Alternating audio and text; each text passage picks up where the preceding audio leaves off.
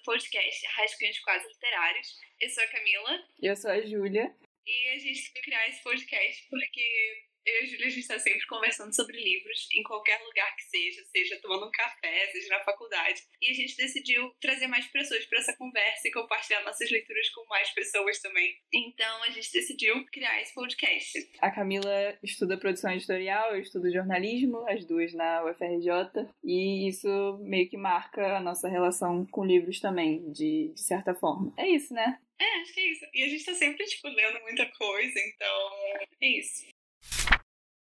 No primeiro quadro do nosso podcast, a gente decidiu falar sobre os livros que estamos lendo agora.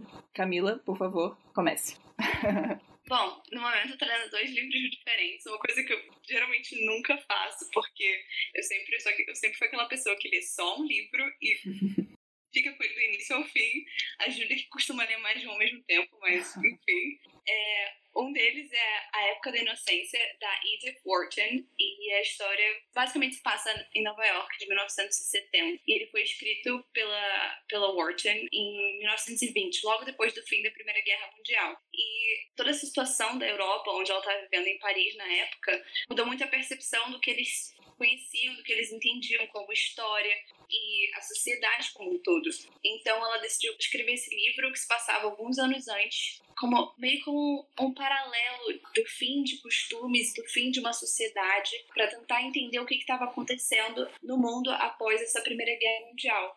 Então ela basicamente vai contar a história de um moço chamado Newland Archer, e ele basicamente é da alta sociedade de Nova York. E ele acabou de começar um noivado com uma menina chamada May Welland. Só que uma situação que parecia perfeita vai acabar ficando de pernas pro ar quando a prima dessa May Welland chega em Nova York e ela acabou de se divorciar. E pra época isso era uma grande questão, essa questão do divórcio, principalmente de uma mulher. E como é que a sociedade de Nova York, a alta sociedade de Nova York vai lidar com a situação dessa, dessa mulher.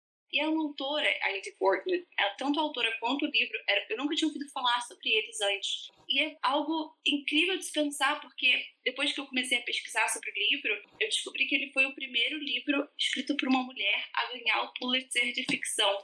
Então ele, ele desempenhou um grande papel, tanto na época quanto para a história da literatura, de certa forma. E é incrível como a gente nunca teve nenhum conhecimento sobre ele e parece bastante uma temática muito parecida com livros de Jane Eyre ou algo do tipo, mas é bem mais crítico, mais irônico, mais ácido. E por enquanto a escrita está maravilhosa e eu tô gostando bastante da história, apesar de ela estar bem no início. E o outro livro que eu tô lendo, na verdade, é um audiobook. Eu nunca escutei um audiobook na minha vida, mas eu decidi começar agora, porque o Script está disponibilizando vários livros e books gratuitos na plataforma deles. Então eu decidi começar a ler e é The Dutch House, é um livro que ainda não foi publicado aqui no Brasil, da autora Anne Patchett, e quem narra é o Tom Hanks, o que é levemente esquisito, porque é engraçado ter tipo, o Tom Hanks lendo um livro pra você, mas eu queria tentar ver o que eu achava, por enquanto ainda tá uma experiência diferente, digamos assim. E você precisa prestar muita atenção, acho que mais atenção ainda do que você prestaria lendo o livro no físico, no papel, mas vamos ver no que isso vai dar.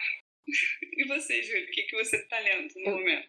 Bom, eu estou lendo Minha Querida Sputnik, do Haruki Murakami, que é um escritor é, japonês, que eu acho que as pessoas conhecem, porque ele é bem famoso. Eu comecei esse livro agora, assim, acho que ontem, anteontem, não sei. Mas ele tem uma história engraçada que eu gostaria de compartilhar também, que a Camila já sabe. Mas eu tô, eu tô atrás desse livro há muito tempo. Só que ele é um livro caro, da Companhia das Letras, né? Da Alfaguara e tal. E eu tava pensando bem se eu realmente queria comprar. Porque eu tenho uma relação estranha com o Murakami. Tipo, eu já li acho que uns cinco ou quatro livros dele. E eu sempre fico com medo de gastar dinheiro com isso e acabar sendo uma experiência bizarra e eu não gostar do livro e eu ter gastado. Não, mas é porque o Murakami tem muito isso, né? Sim, tipo, ou sim. é muito bom ou é aquele meio estranho, Sim. mas. É, não, e aí eu, eu fico com medo de gastar, tipo, 50 reais, sei lá, dinheiro considerável no livro. Mas aí eu fui no Sebo, em Botafogo, Barato Ribeiro. Se vocês estiverem ouvindo isso, muito obrigada. E eu achei ele bem barato, né? Parado aos preços das livrarias. Só que assim, essa edição é um pouco especial, ela tem uns detalhes.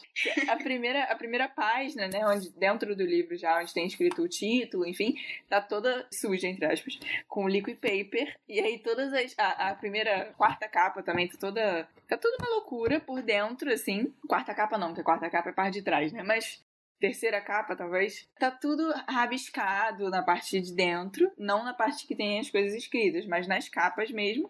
E na, no início você logo vê a assinatura de Cauê, que eu acredito que seja o filho, né, da, da moça que tava lendo.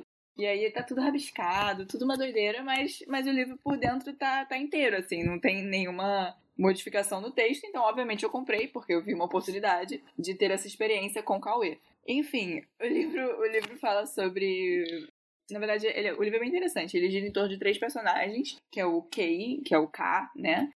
E que na verdade o nome dele não é nem explicitado, que é um professor primário e que frequenta a mesma faculdade que a personagem principal, só que é narrado no ponto de vista dele, então os dois meio que acabam sendo os principais, né? Ele que, que conta a história. Mas enfim, a, a personagem principal é a Sumiri, eu não sei se fala assim, mas é Violeta em japonês. E ela é, tipo, no início do livro ela é uma estudante de, de inglês, né? Enfim, uma faculdade pequena no Japão. E ela é, tipo, apaixonada pelo Jack Kerouac. Então ela é toda, tipo, contracultural e, e, valoriza essa geração beatnik e tal, e usa roupa de brechó, e lê livro de sebo e sonha em ser escritora, assim, tipo aquele clássico de personagem, sabe? E é, até que ela se apaixona por uma. Se apaixona não, porque não é bem se apaixonar, tipo, ela fica completamente obcecada por uma mulher que ela conhece num casamento.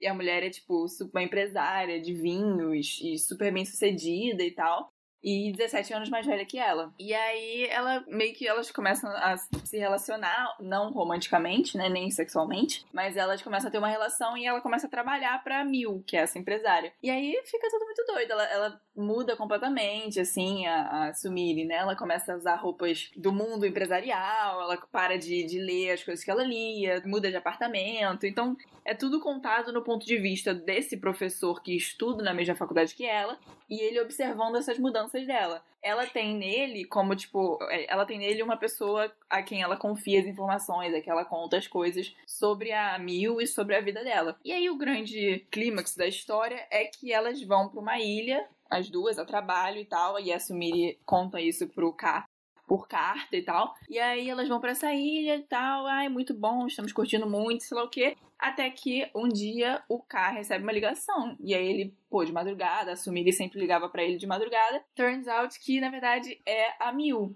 Falando, oi, você que é o K, né, e tal. Aí ela, ele, aham, o que que foi? Ele, ah, assumir e sumiu. O quê?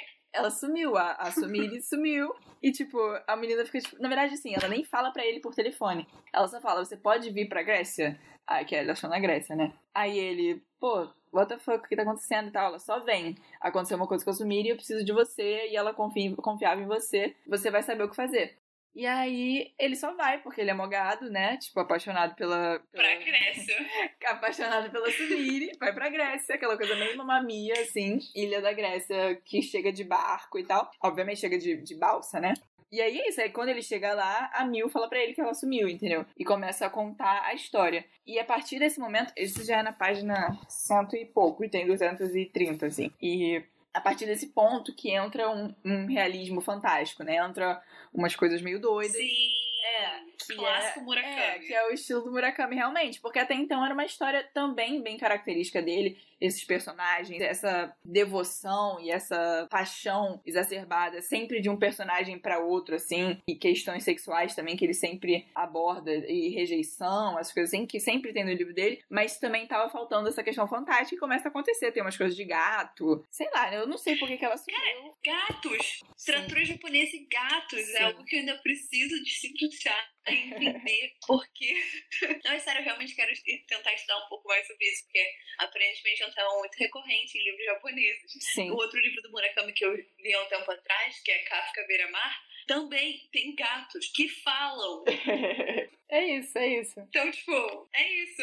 Precisamos saber por que dos gatos. É, mas aí, aí eu tô tentando descobrir. Aí agora, na verdade, a Mil deixou o K sozinho na casa né, que elas estavam ocupando lá na Grécia para resolver, né, para ver com a polícia de Atenas como que ela vai achar assumir e tal. E aí, obviamente, ele teve a brilhante ideia de ler os textos que ela estava escrevendo, porque eu comentei, ela, ela quer ser escritora e ela escreve sem parar, assim e tal, e ele foi ler os rascunhos dela, e é uma coisa muito doida, assim. achando que, tipo, talvez faça ele encontrar ela. Não sei. Mas um livro muito bom. Se alguém se animar, leiam. Eu fiquei interessada, eu tava querendo ler outro livro dele. Fiquei bem interessada É bem nisso bom. aí. É bem Eu tenho que ler um Q84, né? bom. O meu irmão leu o é primeiro. trilogia. O meu irmão leu o primeiro não achou nada demais. Eu fiquei super decepcionada em relação a isso. Por quê? Eu preciso muito ler, é tão bonita a capa. E...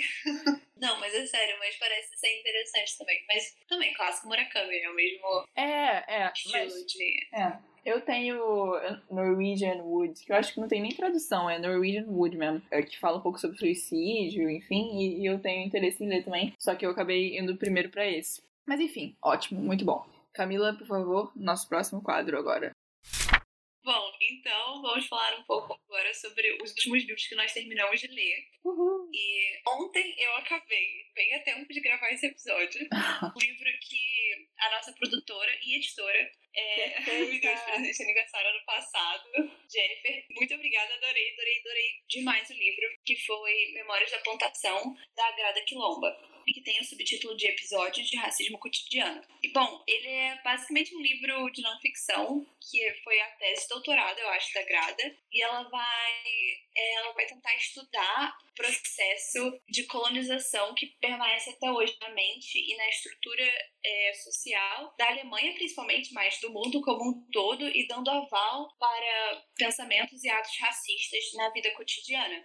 Eu gostei muito da estrutura que ela usou para falar sobre isso, porque ela começa basicamente com os primeiros capítulos de uma forma bem teórica, que vem, vem introduzindo o assunto, e depois ela começa a explorar a entrevista dessas duas, duas mulheres negras que moram na Alemanha. Eu achei muito, muito legal essa parte das entrevistas, até porque a própria Grada vai falar que ela resolveu fazer dessa forma porque é um tema que demanda subjetividade. E que o objetivo dela com esse livro era justamente fazer com que as pessoas negras se tornem sujeito e não só objeto de estudos e também da própria vida como um todo.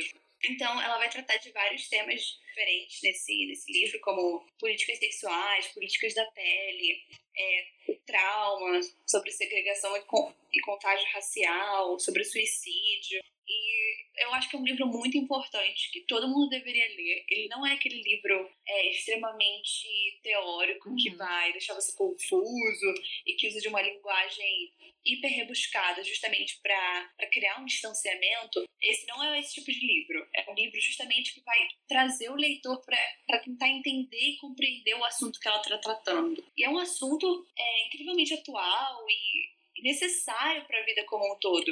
E que nem a Jennifer colocou aqui na dedicatória muito fofa que ela fez, que ela escreve assim, é grata da porradas, mas não se assuste, são boas de levar.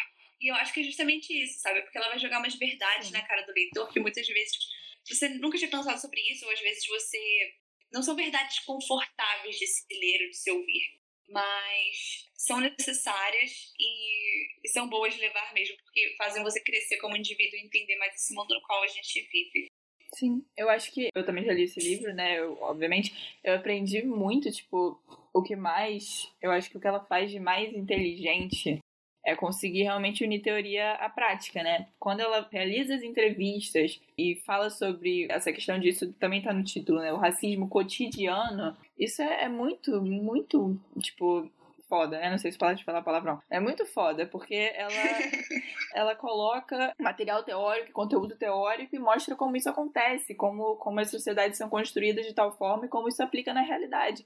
É incrível, essa mulher é incrível, muito bom. Exato. E ela vai justamente falar sobre como, como os efeitos da colonização, né, que a Europa fez na África contra o Brasil, eles ainda estão aí diariamente. As pessoas ainda sentem os efeitos disso na pele, no corpo, todos os dias. E não é algo que a gente pode simplesmente esquecer ou ignorar ou fingir que nunca existiu. É algo que ainda tem seus efeitos muito reais e muito tangíveis. Falou muito bem, amiga. O último livro que eu terminei foi ontem, eu acho, que foi Devoção, da Patti Smith, que é um livro que ela vai falar bastante sobre, sobre o processo de escrita dela. Obviamente ela é tipo, uma escritora de literatura, de livros, contos, enfim, ensaios, mas ela também escreveu músicas, então é uma pessoa que lida com, com palavras e com escrita muito, lidou muito na vida dela, né?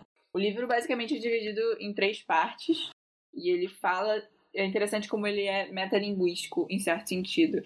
A primeira parte do livro ela tá andando por Paris, enfim, numa, a trabalho, né? E lendo a biografia da Simone Weil. E aí, é Weil que fala, né? Acho que é. Se não for, me desculpem, me corrijam, por favor. É bom aprender. Mas enfim, ela tá lendo a biografia dela e se conectando com ela, andando por Paris e procurando resquícios da Simone por Paris. E aí ela também vai tendo, andando de trem, enfim, ela vai tendo ideias para escrever um conto. E aí no segundo capítulo do livro é o conto. Então, nada de Perry, apenas uma história. E aí conta a história de uma menina é, patinadora, né? Que faz patinação no gelo e tal. Um cara que fica obcecado por ela, enfim, fala sobre devoção. E não dá para falar muito sobre porque é meio doido, e se eu falar muito, acaba que perde o sentido de ler a história, eu tenho essa sensação. Sim, é, é muito confuso essa parte do conto, né? Também foi o livro que eu li ano passado. E o conto é tão confuso que eu nem lembrava de como, como ele terminava, assim. Pra mim, foi muito mais importante a parte em que a Perry fala dela mesma, do processo de escrita, do que o conto em si, mas mas é muito interessante como os dois dialogam entre si, não é? Uhum, uhum, exatamente. E aí, a última parte é bem pequenininha também. É ela conhecendo a família do, do Camille, né? Na verdade, a filha do Camille, que cuida dos. Como chama isso? Dos livros dele, das, das questões de direitos autorais, essas coisas assim. Conversa com a Perry, conhece a Perry e chama a Perry pra ver um manuscrito de um livro inacabado do Camille. E a Perry fica louca, assim e tal. E é exatamente dessa parte que ela desenvolve mais essa questão, né? Por que, que a gente escreve? Por que, que a gente sente esse tesão, esse, essa necessidade de escrever e de falar sobre as coisas e de contar histórias, assim? É um livro bem interessante, assim. Eu acho que ela já fez coisas melhores, na minha opinião. E o livro, eu vou falar aqui que o livro é vendido como uma coisa e ele não é exatamente isso. É vendido como, tipo, você vai ter 100, 100 páginas da Perry refletindo sobre escrita e não é, sabe? Eu tenho essa imagem, eu tinha essa imagem e não foi. Foi uma experiência boa, mas eu fiquei meio decepcionada nesse sentido. É porque você vai com expectativa de, de um certo tipo de história, uhum. e quando você encontra não é bem aquilo que você, que você sim, acha que é, sim. eu acho que isso acaba fazendo às vezes com que você goste menos do livro do que você gostaria no momento, se você não estivesse esperando por aquilo. Sim, sim. Não é? Tipo, uhum. sei lá, expectativas de leitor são um complicado. complicado. É, pois é. Bom, a última parte do, do podcast, a gente idealmente teve a ideia de fazer uma parte de recomendações, né? De indicações de livros. No caso, vocês que, que estariam nos ouvindo poderiam enviar através do direct do Instagram ou e-mail também, como vocês preferirem. Vai estar tudo na descrição do podcast, caso queiram enviar, né? e a gente responderia recomendando algum livro sobre algum tema específico, de algum autor, autor específico, alguma coisa que fosse do interesse das pessoas que mandassem as mensagens. Só que hoje é o nosso primeiro episódio, então não temos nenhum pedido ainda. Então eu e Camila decidimos escolher um tema e indicar um livro dentro desse tema. O tema que a gente escolheu para falar hoje é sobre literatura contemporânea escrita por mulheres, porque a gente estava conversando sobre isso e a gente parou para pensar o quanto é importante a gente falar sobre a produção contemporânea nacional, sobre autores nacionais aqui no podcast, para justamente incentivar as pessoas a lerem um pouco mais da literatura brasileira sair um pouco do escopo Estados Unidos, Inglaterra. E também, como a gente está no meio das mulheres, e é sempre bom ler livros escritos por mulheres, a gente escolheu fechar um pouco esse tema para falar somente de autoras mulheres. A autora e o livro que eu escolhi não é muito surpresa, eu diria. É a minha escritora. Pra quem te conhece. É, pra quem me conhece. A minha escritora brasileira contemporânea, enfim, favorita é a Carol Ben Simon. Ela é do Rio Grande do Sul e escreveu já alguns livros há um tempo, já que ela escreve. Ela dá aula de escrita criativa e hoje ela não mora mais no Brasil, mas ela ainda, obviamente, continua produzindo e continua sendo literatura brasileira, enfim. O livro que eu vou indicar dela foi o livro de estreia dela, que é um livro de contos, são três contos, e chama Pode Parede. É um livro que eu li no final do ano passado e foi tipo, sei lá, eu só vi o livro, vi que tava de graça, falei, caraca, eu preciso desse livro. Eu comprei o livro de graça por causa do, do Kindle, enfim, né? Na internet aí a gente dá um jeito. É, e aí eu comecei a ler o livro. E Pode Parede é um, um, livro de contos dividido em três contos, no caso, que são A Caixa, Falta Céu e Capitão Capivara. O livro é espetacular, assim, na minha opinião. Eu acho que a escrita da Carol é muito inteligente, assim, é muito atual. Eu falo muito com meu namorado que também já leu um livro dela, que eu indiquei a ele, que foi o livro que ganhou o Jabuti, né? Clube de Jardineiros de Fumaça. Que ela descreve muito bem tudo que tá acontecendo, todas as cenas, tudo da história, mas ela também descreve o que falta, de certa forma. Tipo, ela descreve as coisas que não existem para você saber que elas não existem. Eu não sei direito como explicar isso, mas é, é, só uma coisa que eu sinto sempre que eu leio os livros dela. E isso aconteceu muito em Pó de Parede, assim. O primeiro conto, que é A Caixa, conta a história dessa menina, Alice, que sempre viveu nessa casa que é, chama A Caixa, né? Dos pais dela que criaram, os pais dela criaram essa casa super doida. Enfim, é uma casa dos anos 70, os pais são hippies, fumam maconha e tal, e ela é toda quietinha, toda estranha. E, e, todo mundo enxerga ela dessa forma por conta da família, entendeu? A maneira como ela foi criada e tal. E aí fala basicamente sobre isso, sobre essa cidade no interior, sobre ser visto dessa forma, de se colocar na posição do outro, assim, também. E é muito interessante porque você conhece esses personagens, sabe? Isso que eu acho espetacular, assim. Você sabe quem é a Alice, você sabe quem é a amiga dela que julga ela, mas quer conhecer os pais porque acha muito estranho e tem interesse. Você, você conhece isso. Eu acho isso incrível de ser escrito, né? O segundo conto chama Falta Céu, que conta a história de duas irmãs que moram nessa cidade bem pequenininha. Também todos os contos, como dá para perceber, falam sobre estruturas arquitetônicas, né, lugares, sendo também personagens do conto, sendo também essenciais para descrever cada uma das pessoas que faz parte da narrativa. Esse Falta Céu é bem interessante, conta a história de duas irmãs nessa cidade pequenininha, assim, que tem muita floresta e que está sendo é, a, a, floresta está sendo destruída, né? Tipo derrubadas árvores, enfim, para a construção de um condomínio por uma construtora. Então fala um pouco sobre essa chegada dessas pessoas estranhas e as meninas recebendo e, e não entendendo direito o que estava acontecendo. E também tem essa crítica, obviamente, à construtora, essa questão que, que é óbvia. É muito interessante. E por último, o Capitão Capivara, que é o que faz menos sentido, assim, mas conta a história dessa menina que vai trabalhar num hotel e sonha ser escritora. Então, meio que essa ideia de trabalhar no hotel e poder morar no hotel significa liberdade, poder sair de casa e poder escrever o livro. Ela sonha em escrever um livro, em ser escritora. E aí ela começa a trabalhar como Capitão Capivara, que é uma fantasia, tipo, meio, sei lá, botar uma fantasia de Mickey e sair fazendo animação para criança ela se veste de Capitão Capivara. Só que esse conto é super creepy, assim, super estranho. Tem esse escritor que mora no hotel há anos, porque o cara quer escrever um livro, ele fica enganando a editora dele, umas coisas assim. E. É, pois é. Mas eu acho que esse não faz muito sentido ficar falando muito, porque a graça é que ele é mais misterioso, assim. Mas é também muito incrível, assim. Eu acho que o livro todo é inteligente e é incrível que seja o primeiro livro da Carol, assim. Você vê, lendo os outros livros dela, que foram lançados há menos tempo, né? Ela vai perdendo, de certa forma, essa. Não no sentido ruim, né? Mas perdendo a experimentação para se concretizar mais. Por exemplo, em Clube dos Jardineiros, você já entende muito mais o estilo de escrita, fica claro ali, né? Aquele estilo de escrita da Carol. E nesse livro, você já começa. Eu não sei explicar, mas a escrita dela é muito incrível, só que ainda tem mais experimentação por ser o primeiro livro. Então é um livro que você viaja, assim, ele é curto, então você pode ler com tranquilidade, assim, eu acho incrível. É isso.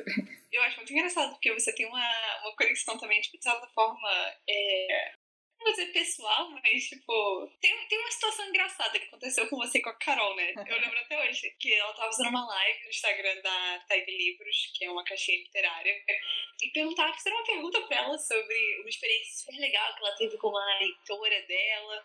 E ela começou a contar uma história, eu tava tipo assim, eu conheço essa história. e era justamente a história que a Júlia já tinha me contado. Eu fiquei, meu Deus, ela tá citando a Júlia na live do Instagram. e foi muito engraçado. Você quer contar a história? Não, não precisa contar a história. Já tá suficiente. Já tá suficiente isso. Mas é isso, uma conexão. Eu gosto muito dela, acho ela uma mulher incrível. Ela é uma ótima escritora mesmo. Clube dos Jardineiros, mas é um ótimo livro. Leio também, depois de ler em pós-parede. É isso. Bom, mas enfim, a minha indicação é um livro que eu li praticamente porque ele ganhou o prêmio Sesc de Literatura de 2018. A capa é muito bonita, então sabia nada sobre o livro. Eu falei, bom, vou pegar para ler porque eu tava sem nada para ler. Eu falei, bom, é isso. E eu acabei me surpreendendo muito com a história, com a escrita, com tudo.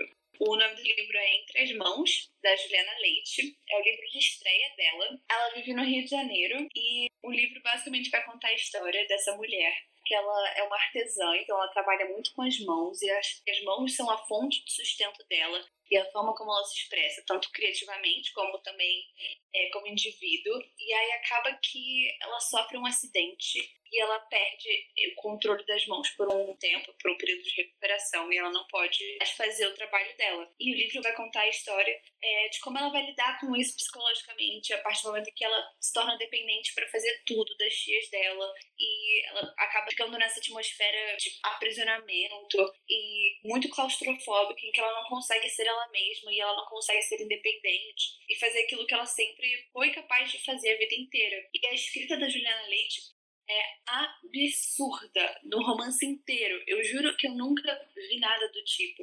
Ao mesmo tempo que tem ecos de Saramago, é algo incrivelmente original e eu até agora não consigo acreditar que esse livro é um livro de estreia, porque já parece aquele livro maduro que o autor fala esse, não, esse é o livro da minha vida, foi aqui que eu cheguei ao ápice da minha produção literária, porque eu amadureci durante anos como escritora, eu cheguei nisso. Então, esse é esse livro, só que é o primeiro ao mesmo tempo. E é um livro que você vai terminar e você não vai ter entendido tudo e você vai sentir que você vai precisar reler várias e várias vezes, e mesmo assim você não vai conseguir compreender tudo que está escrito aqui. E como a própria Juliana falou numa entrevista que ela deu pro Yuri do Livrada, eu vou tentar deixar o link na, na descrição do episódio no Spotify. Mas é, como ela própria falou, ela quer passar a mão na cabeça do leitor. Ela quer justamente fazer com que o leitor se esforce para tentar desfazer esse quebra-cabeça que ela própria teceu uh, de uma forma manual e artesanal, que nem a própria protagonista consegue o seu sustento. E você vai se sentir, de certa forma, realizado quando você fechar a última página desse livro, você reparar que a quantidade de esforço que você colocou para ali, mas mesmo tempo é muito gratificante, é muito gostoso, mas é uma história que não tem muito como, como você contar o que acontece, porque é muito mais importante e mais interessante você ir sem, sem ter muita expectativa, ou então sem saber exatamente do que, que ele vai se tratar e tentar desvendar por si próprio. Então, é um livro que eu super recomendo. Também recomendo demais a entrevista que ela fez com o Yuri. E, por favor, leiam Juliana Leite. É tudo que eu tenho a dizer. eu já tenho a minha cópia do livro compradíssima, então lerei com certeza. E eu tô aqui esperando você ler, né? Eu vou ler com certeza. Compradíssima há um tempo. Isso, não tem nenhuma semana que eu comprei o livro, pelo amor de Deus. Uma semana já há muito tempo, Júlia, já há muito justo, tempo. Justo, mas tem muitos livros. Esse mês é o mesmo aniversário, tá tudo confuso, entendeu? É isso, chegamos ao final do nosso podcast, nosso primeiro episódio. Yay! Conseguimos! Depois de algumas tentativas. Algumas tentativas, não sabemos como vai ser exatamente, mas parece que deu tudo certo. Esperamos que tenha um próximo episódio para podermos falar mais, porque claramente gostamos de falar sobre livros. Bom, sigam a gente nas nossas redes sociais. A gente vai deixar o link na descrição do episódio. Isso. Mas o nosso arroba do Instagram é Rascunhos Podcast. É isso, sigam a gente por lá. A gente vai postar os livros que a gente citou aqui, caso vocês tenham perdido alguma coisa ou queiram dar uma olhada novamente. Qualquer coisa que queiram conversar, falem com a gente pelo Instagram, mandem um e-mail, mandem um sinal de fumaça. A gente recebe de alguma forma. E não se esqueçam de enviar pedidos de recomendações, porque vamos ficar muito felizes de poder responder e procurar livros para indicar para vocês. É isso. E é isso. Muito obrigada por terem ouvido. Tchau. Tchau.